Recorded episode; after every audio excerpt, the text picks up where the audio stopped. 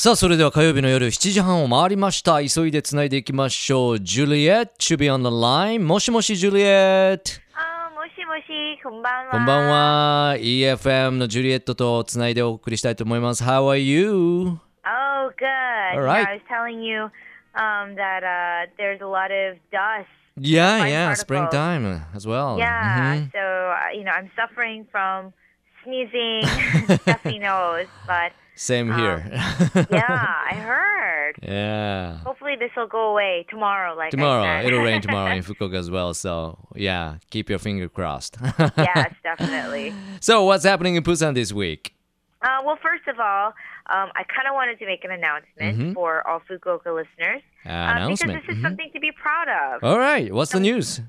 Uh, so the Busan Foundation for International Activities, Mhm. or we call BFIA, Mm.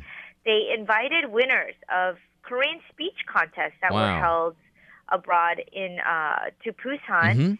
And uh, basically, what they do is they encourage foreigners to Mhm. learn Korean. Okay. Um, this foundation, and they support current uh, Korean language learners Mhm. living um, in its sister cities, and uh, make efforts to raise the Busan city brand Mm. by inviting these winners to Korea. Thanks for the invitation. But uh, when was the last speech contest anyway? Uh, so last November, Korean speech, Last co- uh, November, speech mhm. contest, yes, they were held. Um, and sister city is Fukuoka. oh, Uh, and Shimonoseki, is that that's right. Mhm.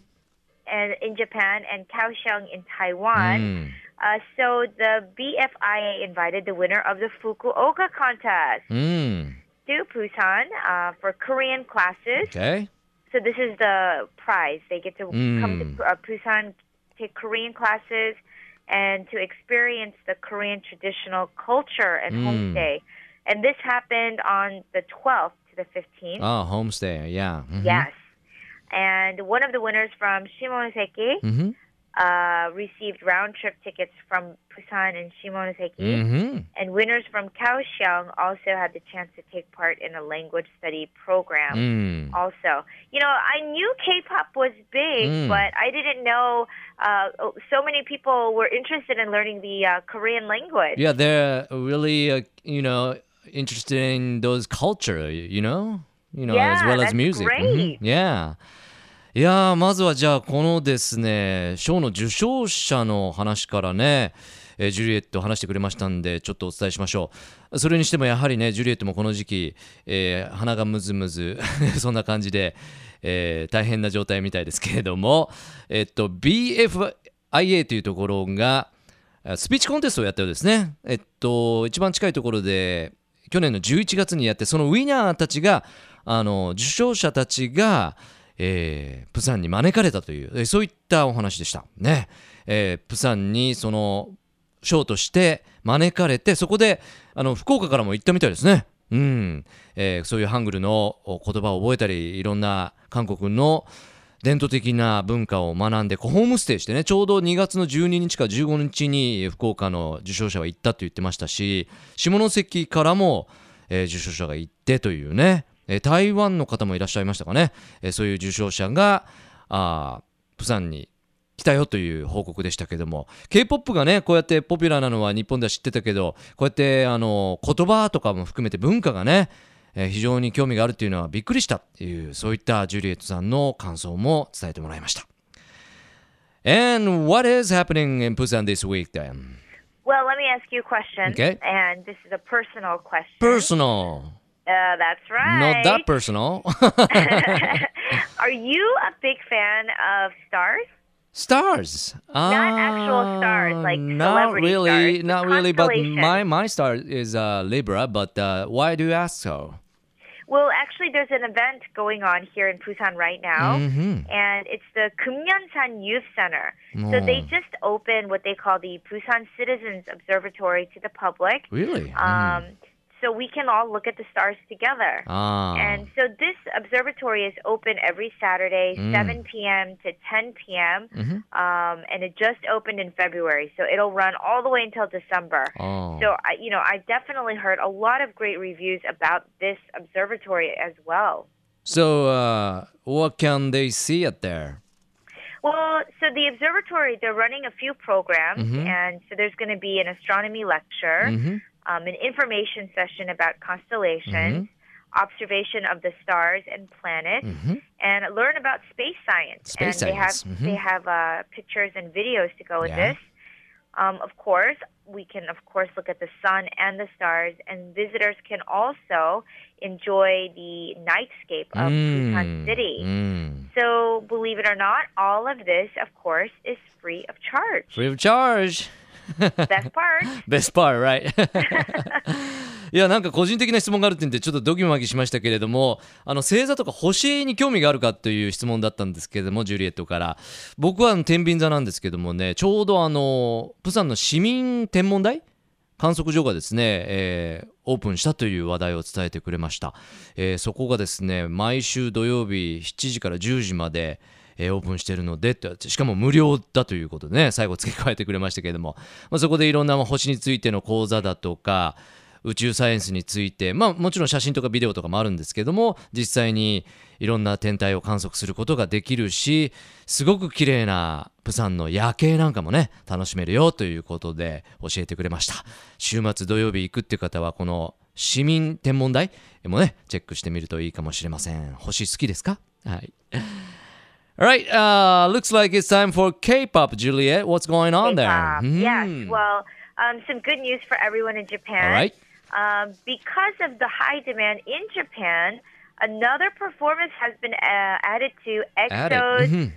uh, first large-scale fan event in Japan this April. This coming EXO April. seems to be Mhm. pretty big there. Mhm. Um, and the SM Entertainment, the representative said that following fans' requests, another date has been added, and Mm. it's going to be held in April because around 400,000 fans Wow. entered their name to receive a ticket. Um, previously, only 70,000 were to Oh. be chosen, Mm. but with this new additional performance, they have expanded. They're going to pick 100,000 out of those 400,000. Really? Ah. Uh, yeah, and so. EXO will hold their EXO greeting party in Japan, hello, Mm-hmm. in Saitama Super Arena in Tokyo on April 11th to the 13th um, for a total of five events. Hmm. Total of And five events. Mm. Yes, there's going to be total five events, and it's so crazy because they haven't even debuted in I Japan know. yet, and they're just such a big hit. wow. いやまずは K-POP シーンから一つ伝えてもらいましたけどエクソがですねあのあの4月のイベントに追加情報があるということで、えーなんと40万のエントリーがあった中で7万しかまあ選ばれなかったんですけれども5つのイベントにさらに追加で10万人をその数を増やすということですね。はい、えー埼玉スーパーアリーナで4月11日から13日にスケジュールされている5つのイベントにそれだけの数まだデビューしてないのにという、えーそういった動きをまず紹介してくれました。And Juliet, I know Team Top came to uh, visit us here in J- uh, Japan and Fukuoka. How was the turnout? Well, it looks like Teen Top, they had 10,000 fans. during their- 10,000. Mhm. Yes, and this is just in Fukuoka. Just in Fukuoka. And Mhm. their media group uh, held a tour, Teen Top 2014 Mhm. um, Arena Tour High Kick at Mm. Fukuoka Convention Center on February 18th. Um, so the boys performed a total of 30 songs Ooh. Um, in two and a half minutes. Okay. Uh, two hours and 30 hours, minutes, I mhm, okay, apologize. Um, and Teen Top even said that uh, when we first heard that we would be holding this arena tour, they that they felt like it was a dream. Mm. Um, so of course they were indeed joyful and thankful to everybody that came out. Um, and so they personally say thank you. Mm. Um, and they will. They said that they will continue to work hard and sh- um, ask that the Mm. fans in Japan and in Fukuoka Yeah. uh, show their support. So Please it come looks back. like these guys might be coming back Yeah, soon they enough because they uh. said, "Look, we look forward to seeing you soon." うん、cool, cool. えーこちらはですね2月18日に福岡コンベンションセンターで開かれたティーントップの、えーこれツアーですけどもねコンサートですけども1万人のファンが集ったということで30曲2時間半に及ぶコンサートを楽しんだと、えーそういう結果報告もレポートもいただきましたまた帰ってくるからねというも言ってますんでね、えーぜひまた期待してくださいというティーントップのレポートも届けてもらいました Well, Juliet, thank you very much for sending those information, even though you, you know, suffering from those runny nose and everything. I know, and I apologize. No I'm problem. sure people heard me sniffling. Well, you still have a beautiful voice anyway. You know? Oh, thank you, Tom. and uh, take care of yourself, and we'll talk to you next week. All right, have a great week. You too. Bye bye. Bye. Love FM Podcast. ラブ f m のホームページではポッドキャストを配信中スマートフォンやオーディオプレイヤーを使えばいつでもどこでもラブ f m が楽しめますラブ FM.co.jp にアクセスしてくださいね Love FM Podcast.